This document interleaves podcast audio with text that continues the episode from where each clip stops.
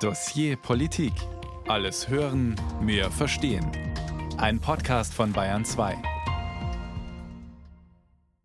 Mit Ina Kraus am Mikrofon. Ich begrüße Sie zu einem Dossier Politik, in dem wir der Frage nachgehen, wie gefährlich der sogenannte Islamische Staat heute noch ist und ob er neue Stärke gewinnt. Am Dienstag wurde in Frankfurt ein wegweisendes Urteil gesprochen. Erstmals weltweit wurde ein Mitglied des sogenannten Islamischen Staats wegen des Völkermords und Kriegsverbrechen an der religiösen Minderheit der Jesiden bestraft. Der Iraker und Ex-Mann einer deutschen IS-Rückkehrerin hatte ein fünfjähriges jesidisches Mädchen in Fallujah gequält und schließlich verdursten lassen. Die Verurteilung des Mannes wegen Völkermords ist eine wichtige Wegmarke in der Verfolgung der Verbrechen der Terrororganisation Islamischer Staat. Aber was ist mit anderen IS-Rückkehrerinnen und Rückkehrern? Viele sitzen noch in Lagern in Nordsyrien fest und müssen als deutsche Staatsbürger irgendwann zurückgeholt werden. Wie mit ihnen umgehen? Wir fragen aber auch, wie gefährlich ist der sogenannte Islamische Staat heute? Global fallen dem IS-Terror jedes Jahr hunderte Menschen zum Opfer. 600 waren es allein in diesem Jahr. Auch in Europa ist die Gefahr längst nicht gebannt. Paris, Nizza, Dresden und jetzt Wien. Immer wieder Tote und Verletzte bei mutmaßlich islamistischen Anschlägen. Ich rede von einem Kampf zwischen Zivilisation und Barbarei. In diesem Augenblick gab es zwei Explosionen, etwa eine Meile entfernt, und die Hölle brach los. Die Sirenen der Ambulanzen heulten durch Kabul, aber auch in Schubkarren oder auf dem Rücken von Helfern wurden Verletzte in die Kliniken gebracht. Der erste Moment, wo ich damit in Berührung gekommen ist, war, dass plötzlich eine Meute von Menschen an mir vorbeigerannt ist, schreiend und gesagt haben, da ist ein Messerstecher, ein Messerstecher, der läuft uns hinterher. Der Schock saß tief bei all den Passagieren, die das in dem Waggon 3 miterlebt hatten, diese Panik, dieses Geschrei. Es gab Menschen, die weinten vor Angst. In jenem Zug, in dem am Wochenende ein Mann mit einem Messer vier Menschen verletzt hat. Die Klinge war acht Zentimeter lang. Islamistischer Terror ist ein Feind unserer freien Gesellschaften. Wir müssen uns gemeinsam diesem Hass und diesem Terror entgegenstellen.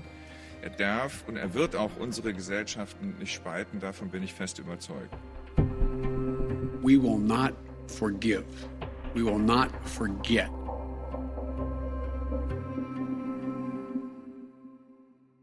Wir werden nicht vergeben, wir werden nicht vergessen, sagte US-Präsident Joe Biden Ende August nach dem verheerenden IS-Anschlag in Kabul, bei dem fast 200 Menschen getötet wurden, auch US-Soldaten.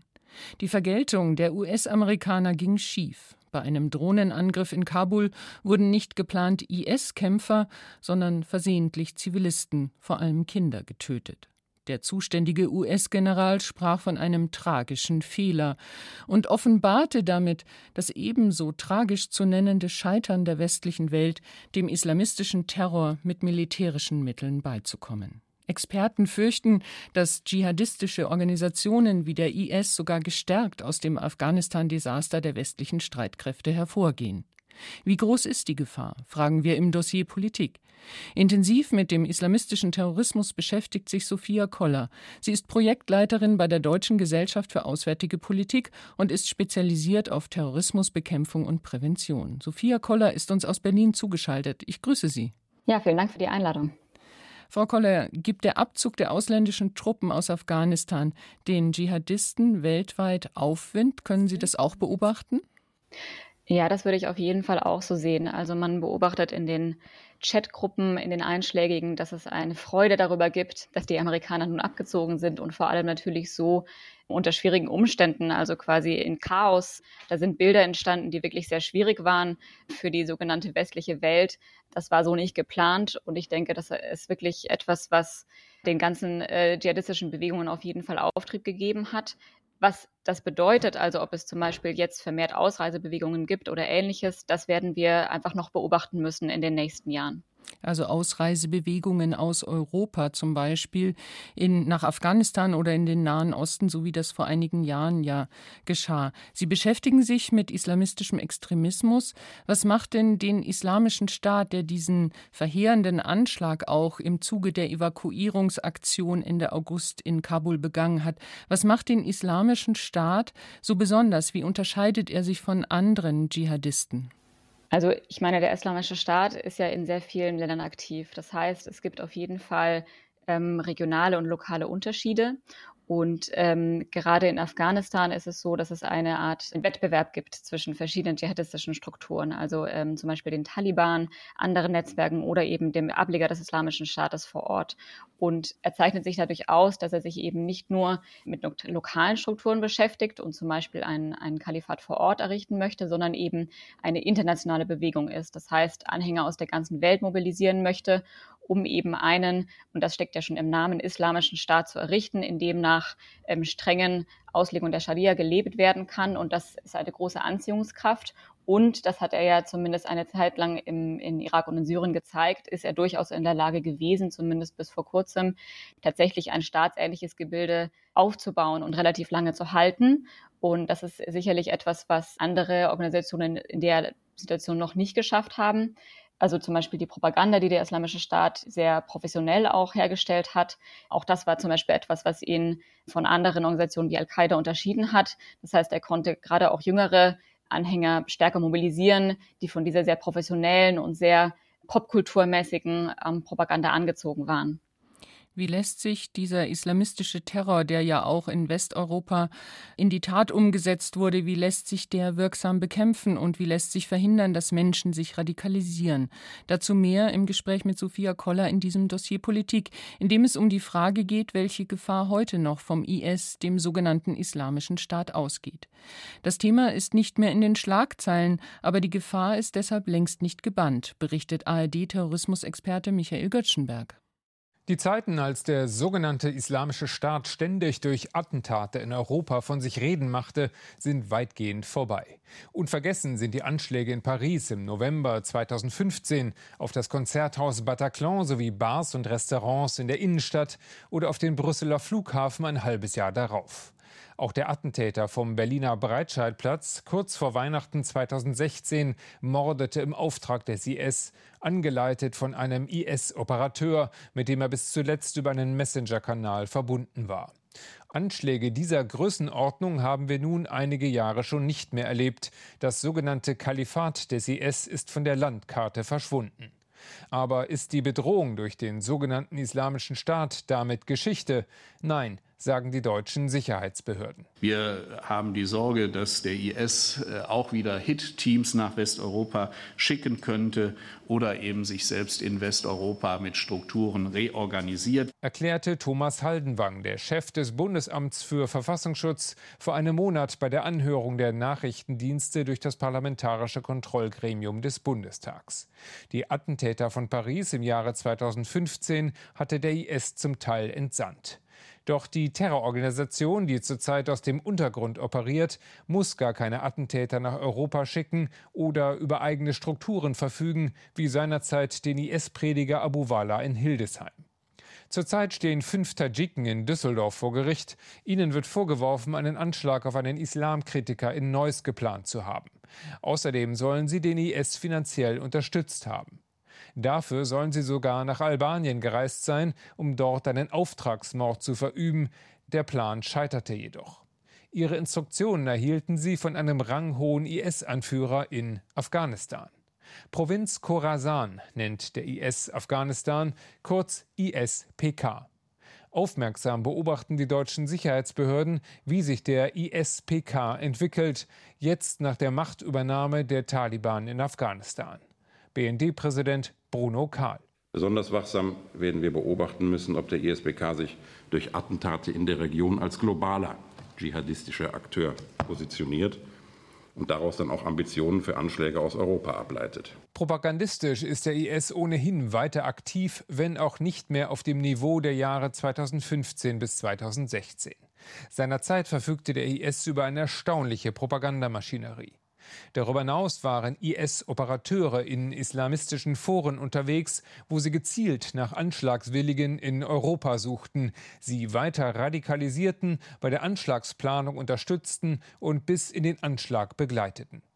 Denkbar ist das auch heute noch, wenn es auch zuletzt keine Fälle dieser Art mehr gegeben hat.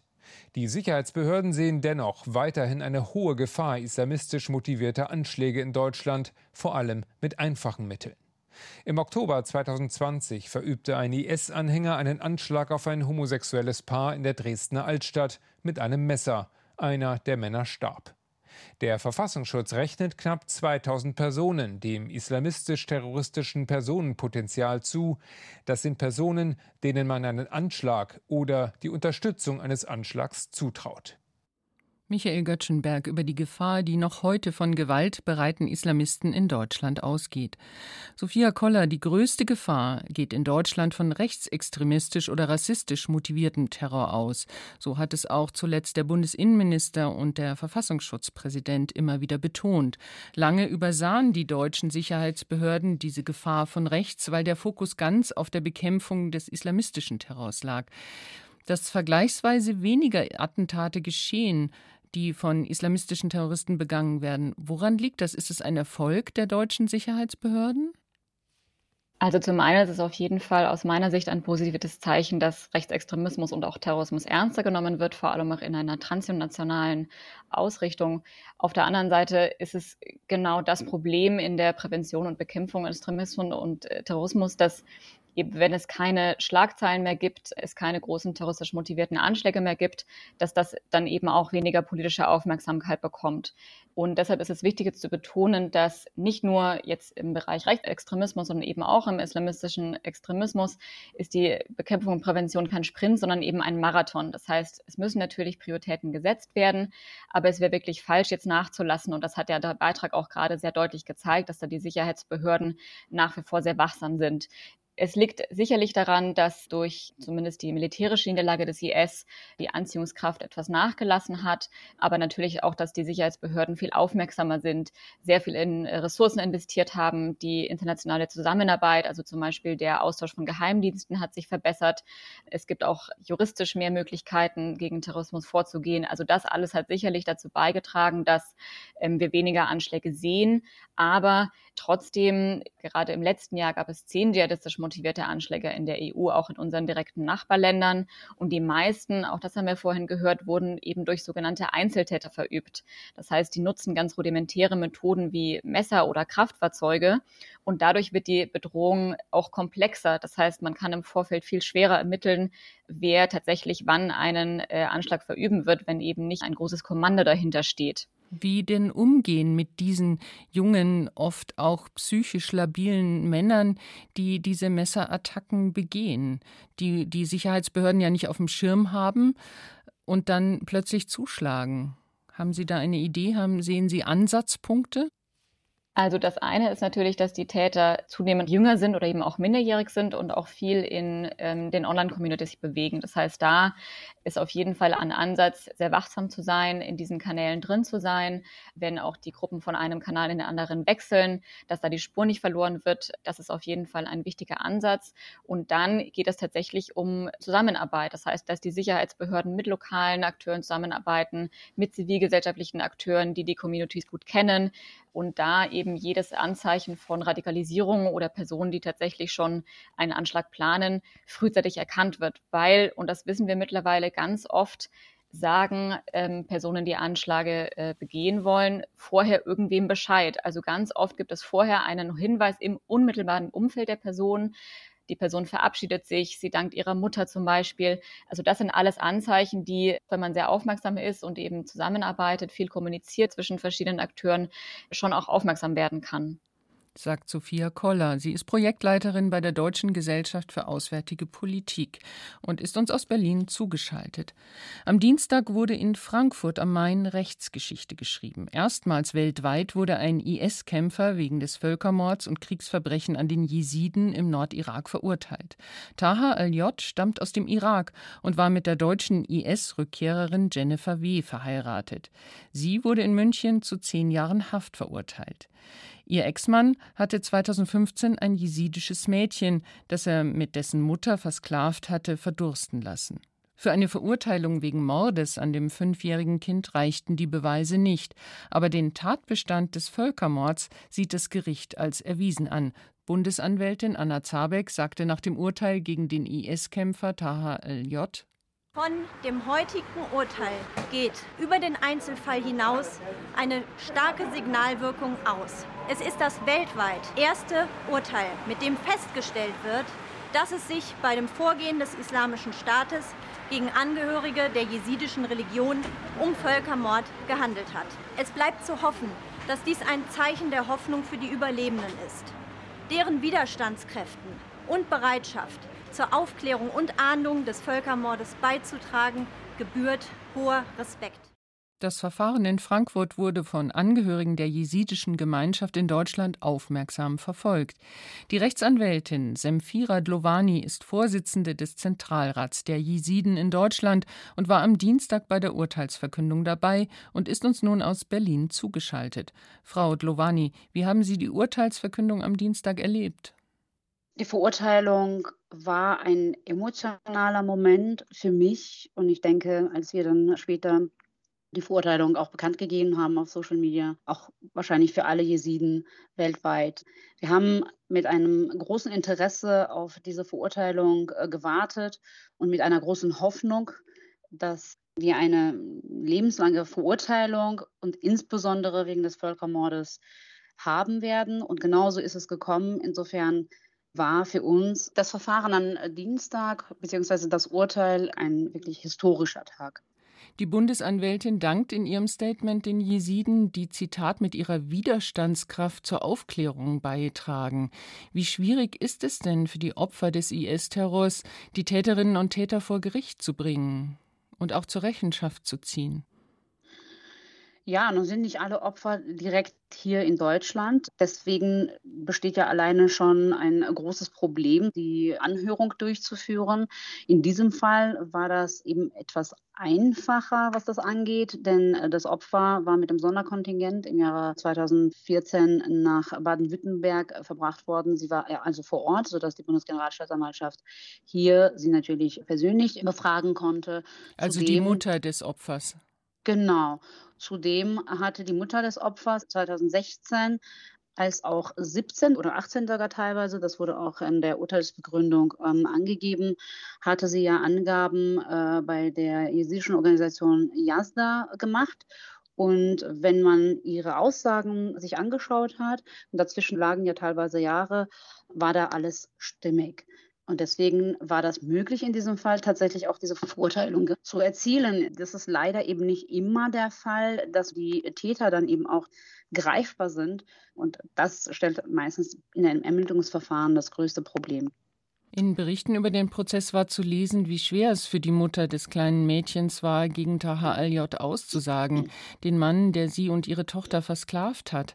Wie schwer ist es, diese Verbrechen, die weit weg von einem deutschen Gericht passiert sind, hier aufzuarbeiten, ja auch zu beweisen und auch wirklich dem Gericht glaubhafte Schilderungen zu liefern? Nun, diese Arbeit macht die Bundesgeneralstaatsanwaltschaft und die macht sie meiner äh, Meinung nach wirklich hervorragend. Es gibt ein Expertenteam, das sich damit beschäftigt. Die versuchen wirklich mit den Opfern persönlich zu sprechen, wenn sie, ich sag mal, geografisch für sie greifbar sind.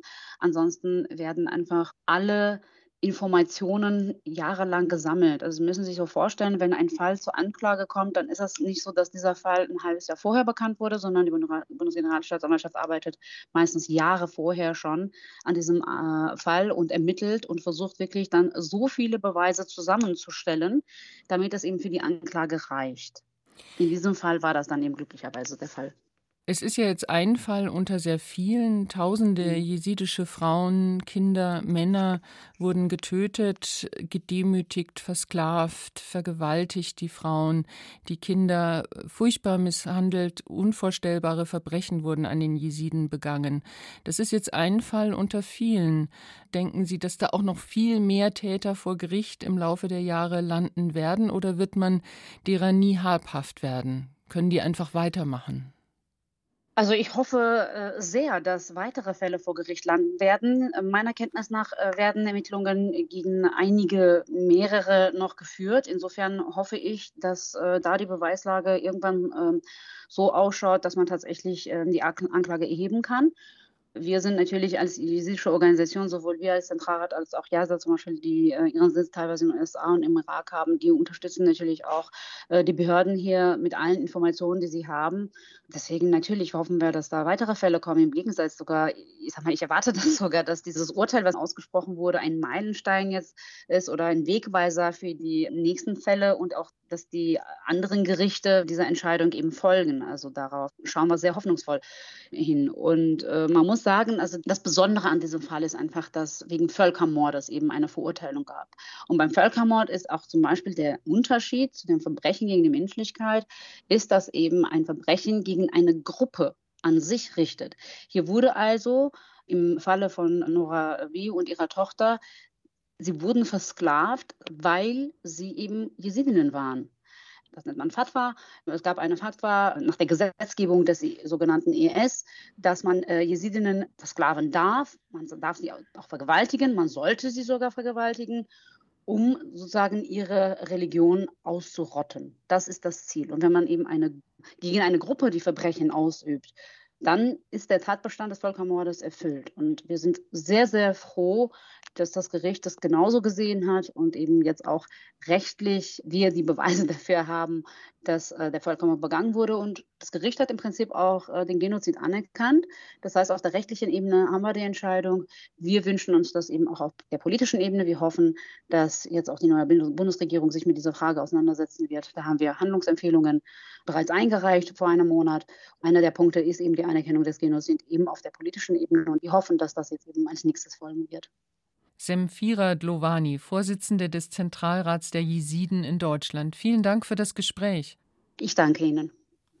Frau Koller, wenn man sich wie Sie mit Extremismusbekämpfung und Prävention beschäftigt, wie schätzen Sie dieses Urteil in Frankfurt ein?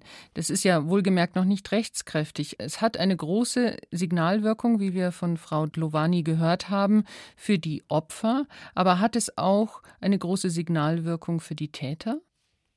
Ja, das ist eine interessante Frage. Also, um nochmal bei den Opfern zu bleiben, ich denke auf jeden Fall, dass das ein sehr, sehr wichtiges Urteil ist.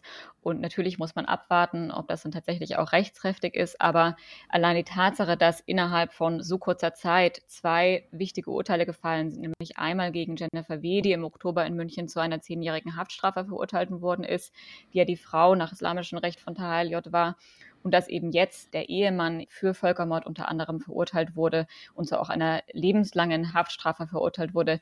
Das sind wirklich zwei sehr wichtige Urteile und allein die Tatsache, dass diese ähm, Verbrechen vor einem deutschen Gericht auch so ausführlich behandelt wurden, dass die Mutter des Opfers aussagen konnte, das sind alles sehr wichtige Zeichen auch an die jesidische Community, zu sagen, wir sehen euch, wir hören euch und wir versuchen, eure Peiniger vor Gericht zu stellen. Also das ist auf jeden Fall das eine. Und ich denke auch, dass es ein wichtiges Signal ist an die Täter. Ich meine, im Prozess hat man gesehen, dass Tahal J teilweise auch gegrinst hat beim Verfahren. Also das ist wirklich wichtig, dass die Personen, die diese Verbrechen begangen haben, sich nicht in Sicherheit wiegen, sondern dass sie wissen, es wird alles versucht, es wird hart daran gearbeitet, genug Beweise für eine Anklage zu sammeln und ähm, wenn es irgendwie möglich ist, diese Verbrechen vor Gericht zu bekommen und dass es tatsächlich dann auch eben zu einer Verurteilung kommt. Das ist, denke ich, ein, ein sehr, sehr wichtiges Signal. Aber natürlich kann man noch mehr machen. Also es ist zum Beispiel so gewesen, dass anscheinend keine englische Übersetzung bereitgestellt wurde bei dem Verfahren. Das heißt, gerade ausländische Journalisten konnten, ähm, wenn sie kein Deutsch konnten, an dem Prozess nicht teilnehmen. Auch die Pandemie hat das natürlich erschwert, äh, die Beobachtung der Verfahren. Also da könnte man der Öffentlichkeitsarbeit noch viel mehr machen, dieses Urteil und die Konsequenzen daraus auch nochmal öffentlich mehr zu diskutieren auf einem internationalen Level. Bei Zeugenaussagen hat der Angeklagte Taha al-J gegrinst, aber bei der Urteilsverkündung ist er dann doch ohnmächtig zusammengesackt. Also in irgendeiner Weise scheint es ihn doch beeindruckt zu haben. Frau Koller, in Frankreich läuft gerade der Bataclan-Prozess unter großer öffentlicher Anteilnahme. Auch die Opfer können sich artikulieren. Hierzulande habe ich den Eindruck, die Aufmerksamkeit bei diesen Verfahren ist wesentlich geringer. Und wenn, dann gerät die ganze Debatte um den IS und die Täter schnell zu einer Migrationsdebatte. Sie haben lange in Frankreich geforscht. Wie erklären Sie sich diesen unterschiedlichen Umgang? Zum einen ist es so, dass man nicht vergessen darf, dass damals die Anschläge in Frankreich, zum einen natürlich auch die Charlie Hebdo-Anschläge Anfang 2015 und dann im November 2015 noch weitaus größeren Anschläge, dass das wirklich ein ganz anderes Ausmaß hatte als zum Beispiel der Anschlag durch Anis Amri im Dezember 2016 in Deutschland. Also allein die Anzahl der Opfer, der Personen, die dort äh, ums Leben gekommen sind, aber auch die Angehörigen, die Überlebenden, das sind viel, viel, viel Menschen. Und in Frankreich war es auch so, dass es dann immer wieder sehr blutige Anschläge gegeben hat, also zum Teil auch durch Einzeltäter und dass es da dann nicht um, sag ich mal, wahllose Passanten ging, sondern ein Lehrer wurde enthauptet, Polizisten wurden erstochen. Also die Opfer dieser Anschläge sind nochmal anders in ihrer Bedeutung, weil es Anschläge gegen den Staat selber nochmal sind und durch die konstante Aufmerksamkeit und natürlich auch die Antwort des Staates, nämlich sehr viel Repression, äh, Sicherheitsgesetze und jetzt diese große Verfahren, das alles trägt dazu bei, dass es in Frankreich viel mehr Aufmerksamkeit dafür gibt. Auch im Wahlkampf zum Beispiel wird das sehr viel thematisiert, die Gefahr durch Islamismus, aber tatsächlich auch die Diabolisierung von Islam und muslimischer Identität zum Beispiel. Deutschland ist da mit ganz anderen Themen beschäftigt, zum Beispiel mit der Flutkatastrophe. Die hat in einer gewissen Zeit einfach viel größere und unmittelbarere Rolle gespielt für den Wahlkampf zum Beispiel. Also das sind alles so Aspekte, die den Unterschied ein bisschen erklären. Aber es ist ein, tatsächlich eine interessante Frage, wie Öffentlichkeit auch mit terroristischen Anschlägen umgeht. Sagt Sophia Koller, Extremismus-Expertin bei der Deutschen Gesellschaft für Auswärtige Politik. Wie gefährlich ist der sogenannte Islamische Staat heute noch, fragen wir im Dossier Politik. Vor einigen Jahren war Syrien so etwas wie ein Sehnsuchtsort für Dschihadisten aus Europa. Terrorgruppen, besonders der IS, lockten sie ins Kriegsgebiet. Mehr als 1000 Ausreisen gab es aus Deutschland. Nach und nach kommen sie zurück, auch Frauen mit ihren Kindern.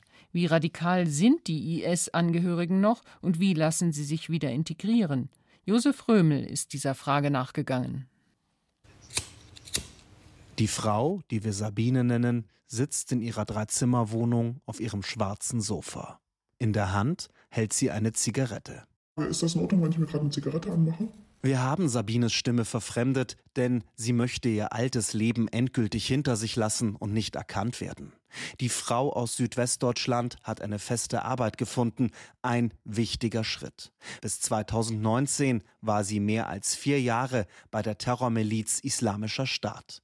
Die Ausreise bereue sie. Weil ich meinen Kindern einen sehr, sehr schweren Start ins Leben damit geschaffen habe und weil es einfach grundsätzlich falsch war. Grundsätzlich. Rückblick. 2013 lernt Sabine einen jungen Muslim kennen, sie konvertiert zum Islam und heiratet diesen Mann. Und der hat mich aber halt leider auch äh, so in den radikalen Islam reingezogen. Er hat mir dann halt auch immer seine Beweise dazu gezeigt, sei es aus dem Koran oder sonst wo. Und so hat er mich quasi dann davon überzeugt, dass es das Richtige wäre, ähm, nach Syrien zu gehen. Beim IS wird Sabine dreimal Mutter, der Ehemann kommt beim Kämpfen ums Leben. Als der IS zerfällt, kommt die deutsche Staatsbürgerin in türkische Gefangenschaft. Anfang 2020 wird sie mit ihren Kindern nach Deutschland abgeschoben und am Flughafen Frankfurt festgenommen. Die drei Kinder kommen in Obhut des Jugendamtes. Ich spreche zum ersten Mal mit Sabine, als sie in Haft ist und frage sie, was sie beim IS erlebt hat. Sie sagt, sie sei Hausfrau und Mutter gewesen, aber auch Teil des Systems IS. In sozialen Netzwerken hetzte sie gegen Ungläubige. Damals aus Überzeugung, aber so rechtfertigt sie sich. Ich denke, es ist einfach allgemein bekannt, wer sich dagegen stellt, gegen den IS, der riskiert sein Leben. Das, das weiß man natürlich. Fast 14 Monate sitzt Sabine in Untersuchungshaft. Am Ende verurteilt sie ein deutsches Gericht zu einer Freiheitsstrafe von zwei Jahren wegen mitgliedschaftlicher Beteiligung an einer ausländischen terroristischen Vereinigung. Die Strafe wird aber zur Bewährung ausgesetzt, auch weil Sabine über ihre Zeit beim IS umfassend ausgepackt hat. In Freiheit kann Sabine ihre Kinder nur alle 14 Tage treffen. Sie leben bei mehreren Pflegefamilien. Das Familiengericht Frankfurt hat Sabine das Sorgerecht teilweise entzogen. Das Gericht befürchtet, dass Sabine ihre Kinder retraumatisieren könnte. Eine Mitarbeiterin des Frankfurter Jugendamts schildert, warum immer wieder IS-Rückkehrerinnen das Sorgerecht entzogen wird. Sie sind ja wissentlich in ein Kriegsgebiet gereist ja, und wussten, dass sie wissentlich dort Kinder auf die Welt bringen, die in, in, in Situationen gebracht werden, die sicherlich für ihre kindliche Entwicklung nicht gut ist. Ja, durch Bombenhagel, durch Schüsse. Die Folgen, die werden wir erst später sehen. Mehr als 1000 Männer und Frauen haben sich laut Bundesinnenministerium seit 2011 islamistischen Terrororganisationen in Syrien und dem Irak angeschlossen. Rund 380 sind wieder zurück.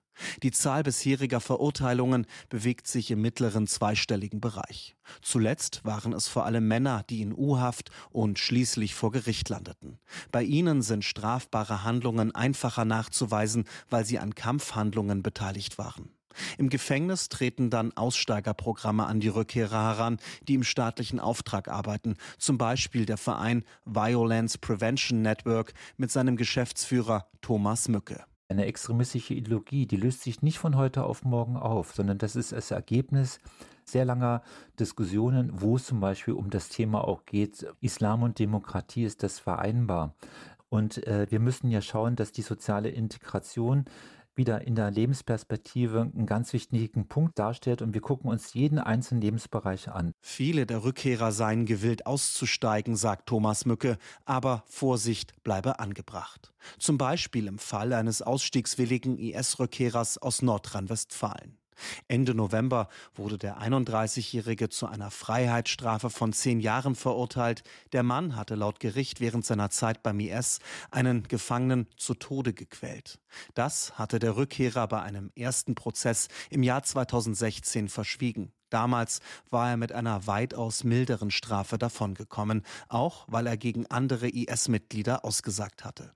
IS-Rückkehrer bleiben eine Herausforderung für Sicherheitsbehörden. Dort sorgen aktuell vor allem ehemalige IS-Angehörige in kurdischer Lagerhaft für Kopfzerbrechen. Ein Lager in Syrien, in, in, in den kurdischen Gebieten, ist letztendlich eine Dschihad-Akademie. Sagt Benno Köpfer. Er leitet beim Verfassungsschutz Baden-Württemberg die Abteilung islamistischer Extremismus und Terrorismus. Derzeit leben in diesen Lagern laut Bundesinnenministerium etwa 30 Männer und knapp 30 Frauen mit deutscher Staatsbürgerschaft. Seit Jahren sitzen sie fest und sind weiter dem Einfluss des IS ausgesetzt. Bei diesen ganz großen Lagern haben wir ja die Berichte gehabt, da sind ja IS-Strukturen teilweise haben sich etabliert, die dann Scharia-Bestrafungen durchsetzen gegen diejenigen, die ein bisschen lau werden oder von den Ideen abweichen. Und insofern Reue oder Umkehr wird man in diesem Zwang sicher schwerer praktizieren können als in einem geregelten Justizvollzug in Europa. Mittendrin sind auch häufig Kinder deutscher Staatsbürger mit IS-Erfahrung. Auf IS-Rückkehrer spezialisierte Beratungsstellen warnen schon länger davor, dass das Wohl dieser Kinder gefährdet sei und fordern deshalb eine Rückführung nach Deutschland. Seit August 2019 waren es nach Zahlen des Innenministeriums zwölf Mütter mit 42 Kindern, die nach Deutschland zurückkamen. Doch weitere Aktionen stocken, auch weil das Auswärtige Amt darauf verweist, dass es keine konsularische Betreuung in Nordsyrien gebe und das erschwere eine Rückholung erheblich. IS-Rückkehrerin Sabine ist indes dankbar, dass sie wieder in Deutschland ist. Sie durchläuft ein Aussteigerprogramm und geht auch arbeiten, damit, so hofft sie, irgendwann ihre Kinder wieder bei ihr leben können. Ihr Arbeitgeber weiß nichts von der IS-Vergangenheit. Er habe beim Vorstellungsgespräch nicht danach gefragt, sagt Sabine. Josef Römel über den schwierigen Umgang mit IS-Angehörigen, die zurück nach Deutschland kommen. Sophia Koller, Sie beschäftigen sich intensiv mit der Frage, wie mit den Rückkehrern umgegangen werden kann. Frauen stellen sich gerne als Mütter und gute Hausfrauen dar. Das klingt nach einem klassischen Rollenbild, aber darf man sie damit davonkommen lassen?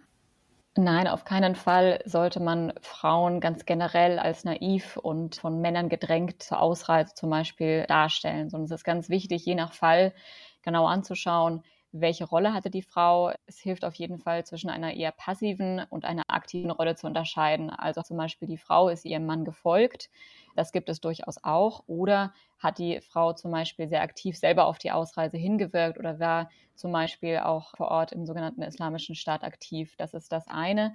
Auf der anderen Seite ist es auch jetzt in den letzten Jahren durch die Berichterstattung, aber auch durch verschiedene Verfahren immer klarer geworden, wie viele verschiedene Rollen die Frauen vor Ort auch gespielt haben. Also nicht nur bei der, der Ausbildung der Kinder, sondern eben auch tatsächlich der Indoktrinierung, also quasi der Ideologisierung der Kinder in Verwaltungsrollen, also zum Beispiel auch als Krankenschwestern zum Beispiel oder Ärztinnen, aber eben auch in polizeiähnlichen Strukturen, also Strukturen, die darauf achten, dass Frauen sich gemäß dem islamischen Staat und dessen Regeln anziehen. Und das ist sehr wichtig, dass in diesen Verfahren immer wieder darauf hingewiesen wird, dass eben auch dadurch Frauen zu dieser Struktur des islamischen Staates beigetragen haben und eben deshalb auch als Unterstützerinnen und Mitglieder des islamischen Staates auch verurteilt werden können.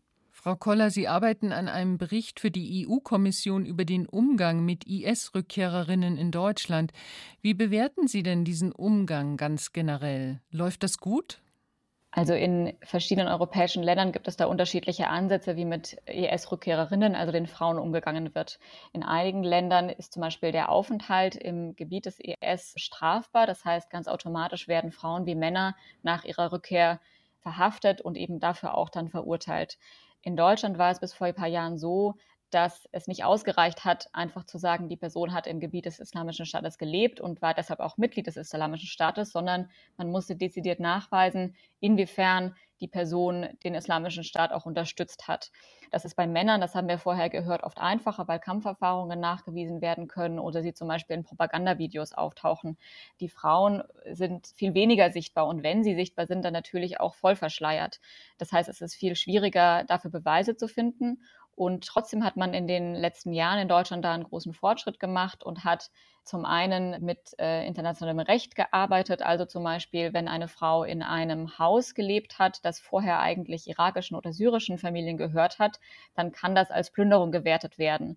Und das ist strafbar und damit wiederum kann man beweisen, dass die Frau dadurch auch wieder den Islamischen Staat als terroristische Vereinigung unterstützt hat. Also so versucht man auch Frauen für die Verbrechen vor Ort zu verurteilen, auch zum Beispiel mit dem Umgang mit ähm, in Anführungszeichen jesidischen Sklavinnen. Also das sind alles Fortschritte, die wir gesehen haben und dadurch, dass die Verfahren eben auch medial begleitet werden, wird immer deutlicher, dass wir eben nicht von einfach nur Naivität sprechen können, sondern dass eben durchaus viele Frauen eine sehr aktive Rolle hatten und eben zum Beispiel auch wissentlich ihre Kinder ähm, diesen Gefahren ausgesetzt haben. Wir haben auch in dem Bericht gehört, wie schwierig es ist und was für ein langer Weg das ist, diese Resozialisierung und Deradikalisierung. Wie beobachten Sie das? Sind die ES-Rückkehrer, kann man da irgendwie sagen, die meisten bereit, sich resozialisieren zu lassen oder halten sie sehr stark auch an der Ideologie fest? Also ich denke, das ist pauschal schwer zu sagen weil sich das, denke ich, erst in den nächsten Jahren zeigen wird. Ich denke schon, dass es viele gibt, die vom Aufenthalt vor Ort und natürlich auch dem Aufenthalt in den Camps unter diesen wirklich sehr schwierigen Bedingungen desillusioniert sind und realisiert haben, dass das vielleicht ein Fehler war, was sie äh, getan haben oder warum sie sich dem Islamischen Staat angeschlossen hatten. Aber es gibt durchaus einige, die auch die Zusammenarbeit mit zum Beispiel Ausstiegsberatenden auch verweigern. Das heißt, es ist auf jeden Fall wichtig, da koordiniert und langfristig zu begleiten. Und, das haben wir auch gerade gehört, zu Anfang ist es eben wichtig zu stabilisieren, also dass die Person Zugang zu einem Ausweis hat, zu Krankenversicherung, eine geregelte Wohnsituation, dass klar ist, was mit den Kindern passiert. Ähm, und erst dann kann man sich langsam daran machen, eine ja, vertrauensvolle Beziehung aufzubauen und dann eben darüber zu sprechen, warum hast du dich dem Islamischen Staat angeschlossen, warum ähm, hat dich das fasziniert, warum hast du dich radikalisiert. Und dann, wenn klarer ist, was die Motivation dahinter ist, welche Faktoren dazu geführt haben, dann kann man eben langsam ansetzen und muss eben auch darauf achten, dass das ein, ein freiwilliger Prozess ist. Niemand kann so die Radikalisierung gezwungen werden oder auch das sollte nicht passieren in einem demokratischen Staat. Und bestimmte Gedanken, extremistische Gedanken sind nicht unter Strafe zu stellen. Zuletzt häuften sich die Warnungen, dass sich der IS in Afghanistan neue Rückzugsräume schafft. Wir haben auch bereits die Warnung eines deutschen Verfassungsschützers gehört, die Lager in Nordsyrien seien so etwas wie eine Dschihadistenakademie, in der neue Anhänger rekrutiert würden. Unser Nahostkorrespondent Björn Blaschke berichtet, wie der IS auch nach der Zerschlagung des Kalifats im Nordirak in der Region weiter aktiv ist, auch in den kurdischen Lagern in Nordostsyrien, in denen IS-Familien gefangen gehalten werden. Schwarz verhüllte Frauen, Kinder in abgerissener Kleidung, alle laufen weg vor der Reporterin des Senders Al Arabiya. Sie will wissen, warum. Weil sie eine Ungläubige sei, rufen Kinder ihr zu. Die Lebensbedingungen sind erbärmlich. Internationale Hilfsorganisationen bringen Nahrungsmittel und Trinkwasser. Die Gesundheitsversorgung ist schlecht. Schulunterricht gibt es kaum. Das Lager Al-Hol im Nordosten Syriens nahe der Grenze zum Irak. In dem Lager waren lange Zeit Iraker untergebracht, die nach dem Einmarsch der USA in ihr Land 2003 geflohen waren. Dann, Anfang 2019, sperrten hier die SDF, eine von Kurden geführte Miliz, Frauen und Kinder ein. Familienangehörige von IS-Männern, die selbst überwiegend inhaftiert wurden. Fast 60.000 Menschen sollen heute noch in Al-Hol sein, die meisten aus Syrien und dem Irak, ein paar tausend aus Dutzenden anderen Ländern weltweit. Nach langen Diskussionen wurden einige wenige in die Heimat zurückgeholt, unter ihnen waren auch Deutsche. Manche Syrerinnen kamen auf freien Fuß. Al-Hol ist ein Lager, in dem der IS unter Kindern und Jugendlichen neue Kämpfer rekrutiert. Das hat gerade erst der Generalinspekteur des US-Verteidigungsministeriums, der für die Operationen gegen den IS zuständig ist, in seinem jüngsten Bericht festgehalten. Klar, Mütter vermitteln die IS-Ideologie, ihr Nachwuchs wächst in Armut auf und mit dem Hass auf die anderen, die Andersgläubigen, die draußen, die, die sie einsperren. Seit 2019 kontrolliert der IS kein zusammenhängendes Territorium mehr. IS-Chef Abu Bakr al-Baghdadi ist seit einer US-Militäroperation ebenfalls 2019 tot. Seine militante islamistische Ideologie aber lebt. Verkörpert wird sie von Baghdadis Nachfolger, einem irakischen Turkmenen. Er versteckt sich irgendwo. Wie auch die anderen IS-Anhänger im Untergrund sind. Das Pentagon spricht von mehreren tausend. Im August stellte Wladimir Voronkov, der Leiter der Antiterrorabteilung der UN, einen Bericht zum IS vor. Die Bedrohung durch den IS blieb auch während der vergangenen sechs Monate unverändert groß. Die Organisation bildet sich weiterhin neu. Sie rekrutiert Anhänger und intensiviert ihre Aktivitäten, sowohl im Internet als auch am Boden. and on the ground. Aus Untergrundzellen heraus verüben die IS-Terroristen Attentate auf Regierungseinrichtungen und Militärposten. Im Umland von Al-Hol im Grenzgebiet von Syrien und dem Irak, aber auch in anderen Gebieten der Region. Der Kern der Organisation im Irak und in Syrien hat immer noch Zugang zu beträchtlichen Geldreserven von schätzungsweise 25 bis 50 Millionen US-Dollar. Der IS hat seine Führung weiter dezentralisiert. Die regionalen Gruppen haben jetzt mehr Autonomie. Das erweitert ihren Handlungsspielraum. Die IS-Terroristen erpressen manche Einwohner kleiner irakischer Dörfer, um Geld zu bekommen oder Unterschlupf. Unter einigen genießen die IS-Leute aber auch echte Sympathie, sagt der ägyptische Politikwissenschaftler Mustafa Kamel al-Sayed. Ein Grund für die Stärke des IS ist seine antischiitische Position. Der IS spielt diese Karte und deshalb gibt es Angriffe auf Schiiten, nicht nur im Irak, sondern auch in anderen Teilen des Nahen Ostens. Die IS-Terroristen sind Sunniten. Schon immer galten ihnen Schiiten als Ungläubige. Auch deshalb hatten Schiiten zwischen 2014 und 2019 den Kampf gegen den IS mitgeführt. Viele schiitische Milizionäre sind nach dem Kampf gegen den IS in eher sunnitisch-irakischen Städten geblieben, wie zum Beispiel Mosul, und nun üben sie ihrerseits eine Terrorherrschaft aus. Die Zentrale in Bagdad, die auch von Schiiten dominiert ist, sieht untätig zu, auch weil sie in innerschiitischen Machtkämpfen verhakt ist. Das weiß der IS für sich zu nutzen. Er fischt Anhänger unter den Unzufriedenen. Björn Blaschke über den IS, der im Nahen Osten weiter aktiv ist.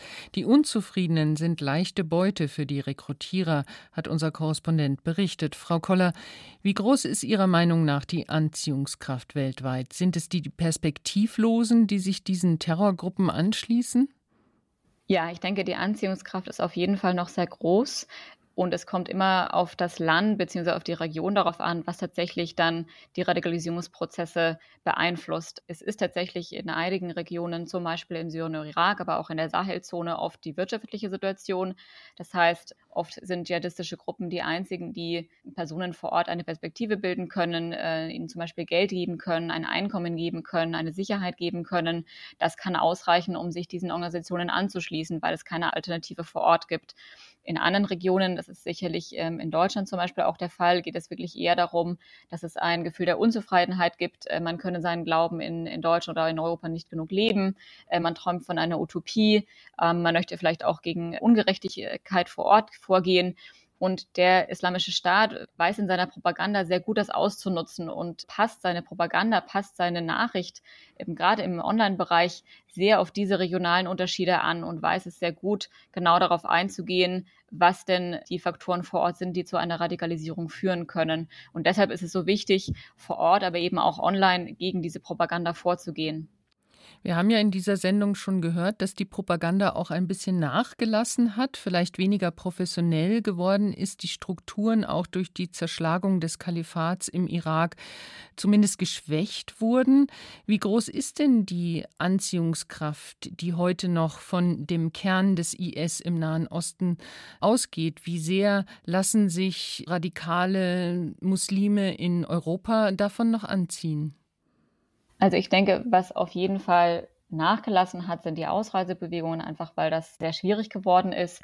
Und natürlich hat eine Kalifat, also quasi ein staatsähnliches Gebilde, eine andere Anziehungskraft, dort ein sehr gottesgläubig nach deren Maßstäben Leben zu leben. Also das hat eine andere Anziehungskraft. Aber nach wie vor ist es erstaunlich, dass es Gruppierungen gibt, die nach wie vor daran glauben, dass man einen neuen islamischen Staat errichten könnte und was interessant ist, und das haben wir auch im Beitrag gehört, dass es eben derzeit gar nicht darum geht, jetzt sofort diesen neuen islamischen Staat zu bilden, sondern es geht um Dezentralisierung. Das heißt zum Beispiel auch in Europa reicht es, Spenden zu sammeln, äh, selber Propaganda zu fabrizieren. Das ist gar nicht so wichtig, dass das nicht mehr professionell ist, sondern es ist wichtig, dass eben immer wieder auf ganz vielen verschiedenen Kanälen immer wieder die Nachrichten, die Propaganda, die Aussagen, die Ideologie verbreitet werden und es wächst natürlich auch eine neue Generation nach. Das heißt, man muss nicht mehr unbedingt ausreisen, um sich zum Beispiel dieser Ideologie anzuschließen.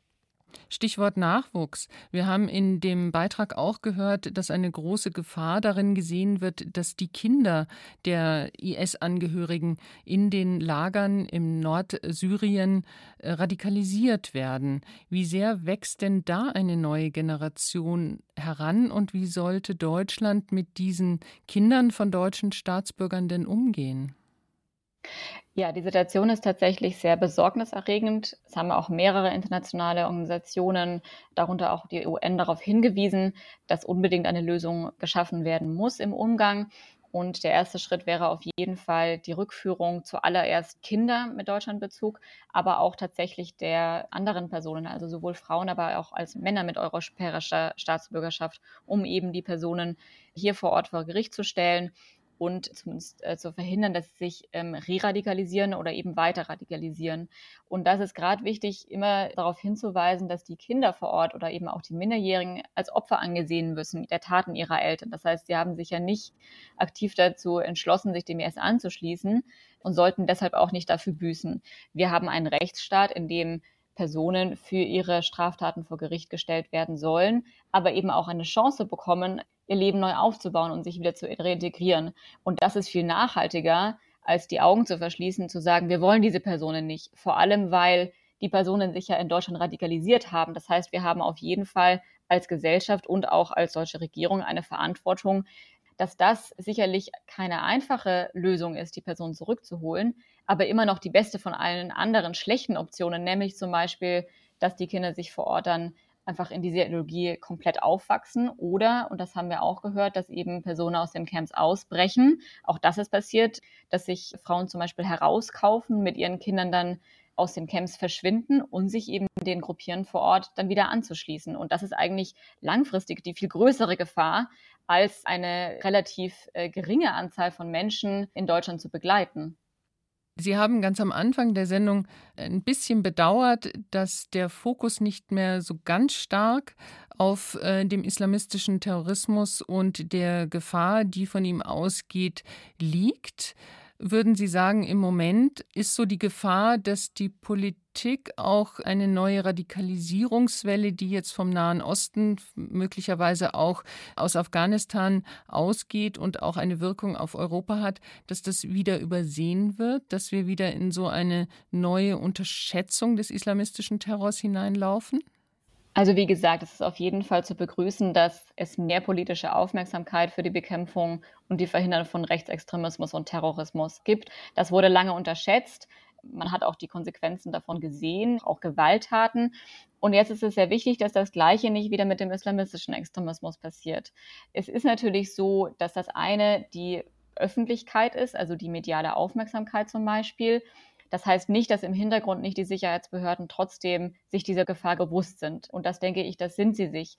Aber natürlich geht es auch immer um Finanzierung und es geht zum Beispiel auch um die nachhaltige Finanzierung von diesen Ausstiegsprogrammen. Das heißt, der Umgang mit Personen, die zum Beispiel schon in Haft sitzen und die man reintegrieren könnte, das hängt auch davon ab, dass es eben Strukturen gibt, dass Strukturen weiter finanziert werden die sich mit dieser Rehabilitierung und Reintegration auseinandersetzen, dass Expertise ja da ist, die weiter aufgebaut werden muss, um eben, und das haben wir vorhin von äh, Herrn Mücke gehört, dass es eben eine langfristige Beschäftigung mit dieser Thematik gibt. Das ist sehr, sehr wichtig. Und da muss eben wirklich darauf geachtet werden, wie viel ist es öffentliche Aufmerksamkeit und wie viel ist es eben doch eine politische Notwendigkeit, langfristig dafür zu sorgen, dass wir Extremismus verhindern und nicht nur auf Schlagzeilen reagieren und nicht nur auf Anschläge reagieren. Weil was man oft vergisst, ist, dass wir hören ja nur von den Anschlägen, die tatsächlich passieren und man hört nur selten davon, welche Anschläge verhindert worden sind. Und vielleicht ähm, der letzte Punkt, auch, dass wir neue Trends im Auge behalten, also eben die Überschneidung zwischen zum Beispiel islamistischem Extremismus und Verschwörungsmythen, aber auch natürlich, wie sich Rechtsextremismus und islamistischer Extremismus gegenseitig befeuern und anstacheln. Also das sind alles Trends, die im Auge behalten werden müssen und wo eben die politische Aufmerksamkeit nicht nachlassen darf sagt Sophia Koller, Terrorismusexpertin und Projektleiterin bei der Deutschen Gesellschaft für Auswärtige Politik. Vielen Dank, Frau Koller, dass Sie sich die Zeit für das Dossier Politik genommen haben. Vielen Dank für das Gespräch. Wie gefährlich ist der sogenannte Islamische Staat heute noch? Das war unser Thema heute. Am Mikrofon war Ina Kraus.